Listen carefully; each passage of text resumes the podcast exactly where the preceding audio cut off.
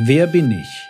von Chris Morphew, eine Lesung von Raoul Simionescu. Theologie, die dich im Glauben wachsen lässt, nachfolge praktisch dein geistlicher Impuls für den Tag. Mein Name ist Jürgen Fischer und ich darf euch exklusiv die Lesung eines ganz neu erschienenen Buches präsentieren. Chris Morphew, Wer bin ich und warum bin ich wertvoll? Kapitel 6 Was sagt Gott darüber, wer ich bin? Was sagt Gott darüber, wer wir sind? Was ist der Sinn unseres Lebens? Was macht unsere tiefste, wahre Identität aus? Schon auf den ersten Seiten der Bibel erhalten wir einen kleinen Einblick in die Antwort. In diesen ersten Zeilen wird beschrieben, wie Gott das gesamte Universum erschafft. Er stattet die Erde mit einem wunderschönen und funktionierenden Ökosystem aus Pflanzen und Tieren aus. Und dann, als letztes und großartigstes von allem, erschafft er sein Meisterwerk. Da schuf Gott den Menschen nach seinem Bild, er schuf ihn als sein Ebenbild, als Mann und Frau schuf er sie. 1. Mose 1, Vers 27. Dieser Vers zeigt uns einige wirklich grundlegende und wirklich wichtige Dinge darüber, wer der Mensch ist. Erstens, die Menschen wurden von Gott erschaffen.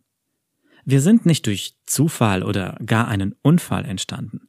Wir sind keine zufällige Ansammlung von Molekülen, die von einem geistlosen Universum blindlings zusammengewürfelt wurden. Wir wurden mit Absicht erschaffen.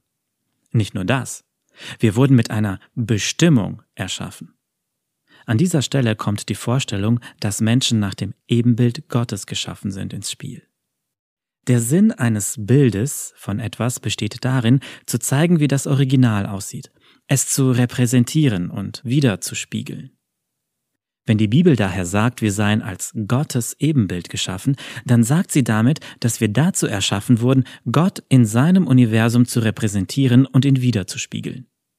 Wir wurden dazu gemacht, ihn zu kennen, seine unglaubliche Liebe und Güte zu erleben und diese Liebe und Güte dann Gott gegenüber zu erwidern und sie in dieser Welt zurückzuspiegeln.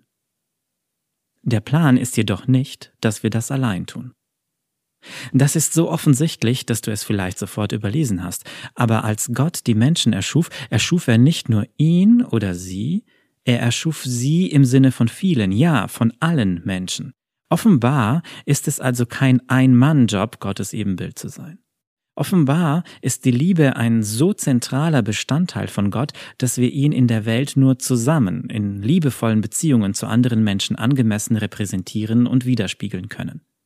Das erklärt übrigens auch, was wir zuvor gesehen haben, dass wir nämlich unser eigenes Leben gar nicht von dem Leben anderer Menschen trennen können. Das war schlichtweg nie so vorgesehen. Menschliches Leben war immer dazu gedacht, in einer tiefen, geschützten, liebevollen Gemeinschaft gelebt zu werden. Das ergibt vollkommen Sinn, wenn du mal über die vielleicht kniffligste Sache nachdenkst, die die Bibel über Gott lehrt. Er ist drei in einem, eine Dreieinheit.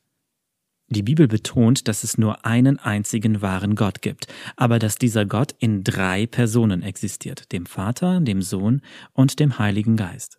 Dabei handelt es sich nicht um drei verschiedene Götter oder drei verschiedene Teile von Gott, auch nicht um drei verschiedene Formen, die Gott annehmen kann. Sie sind alle Gott, alle zusammen, die ganze Zeit. Aber wie genau funktioniert das? Ich habe keine Ahnung. So seltsam und verwirrend das alles jedoch sein mag, es führt uns direkt zur tiefsten und wichtigsten Wahrheit im Hinblick darauf, wer Gott ist. Gott ist nicht einfach irgendein einsamer alter Mann irgendwo da draußen auf einer Wolke. Gott ist eine Beziehung. Gott ist eine Gemeinschaft. Gott ist Liebe. Wenn wir daher einander lieben, sind wir nicht einfach nur nett. Wir zeigen uns gegenseitig die tiefste Wahrheit darüber, wer Gott ist. Wir leben unsere wahre Bestimmung in der Welt aus. Menschen wurden von Gott für perfekte, niemals endende Liebe und Gemeinschaft mit ihm geschaffen. Und für perfekte, niemals endende Liebe und Gemeinschaft miteinander. Matthäus 22, Verse 37 bis 40. Wenn wir im ersten Buch Mose weiterlesen, sehen wir, die Art und Weise, wie wir das ausleben sollen, besteht darin, gemeinsam die Welt in Besitz nehmen. Gott segnete sie dann und sagte zu ihnen, Seid fruchtbar und vermehrt euch, füllt die Erde und macht sie euch untertan, herrscht über die Fische im Meer, über die Vögel am Himmel und über alle Tiere, die auf der Erde leben. 1. Mose 1, Vers 28. Wenn Gott sagt, dass der Sinn unseres Lebens darin besteht, ihn zu lieben und andere zu lieben, so heißt das nicht, dass wir geschaffen wurden, um den ganzen Tag lang nur mit warmen, kuscheligen Gefühlen herumzusitzen. Gott will, dass die Menschen mit ihm zusammen sein großes Universum verwalten, dass sie es füllen, es erforschen und sich darum kümmern. Wir sollen darin arbeiten und spielen, bauen und kreativ sein, staunen, erfinden und entdecken. Wir sollen uns immer weiter von seinem unbegrenzten Leben, seiner endlosen Liebe und Güte erfüllen lassen und dieses Leben, diese Liebe und Güte dann in allem widerspiegeln, was wir tun. Gott schuf die Menschen mit einer großartigen, ewigen Bestimmung und einer Lebensaufgabe in seinem gewaltigen Universum. Eine Bestimmung und eine Aufgabe, die unmittelbar Gottes eigener, riesiger, unendlicher Liebe zur Menschheit entspringen. Und das sind natürlich offensichtlich großartige Aussichten für die Menschheit. Aber was ist mit dir? Schau mal, die Sache ist die. Ich liebe M&Ms. Ich finde diese Schokobonbons einfach großartig. Falls du irgendwelche M&Ms übrig hast, ich kümmere mich gern um sie. Das bedeutet allerdings nicht, dass jedes einzelne M&M für mich von besonderem Wert ist. Wenn mir ein M&M herunterfällt und in den Gully rollt oder so, dann werde ich deshalb nicht totunglücklich sein. Ich rufe nicht die Polizei und versuche einen Suchtrupp zusammenzutrommeln. Ich zucke lediglich mit den Achseln und denke mir, naja, es gibt ja noch jede Menge anderer davon. Warum erwähne ich das hier? Wenn wir anfangen, über Gottes Liebe zu reden, habe ich den Eindruck, wir stellen sie uns so ähnlich vor. Gott sagt uns in der Bibel immer wieder, wie sehr er uns liebt. Aber was heißt das genau? Natürlich, Gott liebt Menschen. Gott sagt, Menschen sind wertvoll. Gott hat Menschen aus einem bestimmten Grund geschaffen. Aber bedeutet das auch, dass jeder Mensch ihm etwas bedeutet? Liebt er jeden einzelnen Menschen persönlich? Oder liebt Gott Menschen eher so wie ich M und Ms liebe? Liebt er sie nur irgendwie als Gruppe? Wenn du Gottes Liebe nämlich eher als so etwas Allgemeines betrachtest, wirst du leicht das Gefühl bekommen, Gott liebt dich eigentlich gar nicht. Oder er liebt dich vielleicht nur so zufällig. Du bist halt mit dem Rest der Gruppe in einem Topf. Vielleicht stellst du dir vor, wie Gott irgendwo da oben sitzt und sagt, ich liebe jeden, und dann zeigt jemand auf dich und Gott sagt, was? Ach, die da?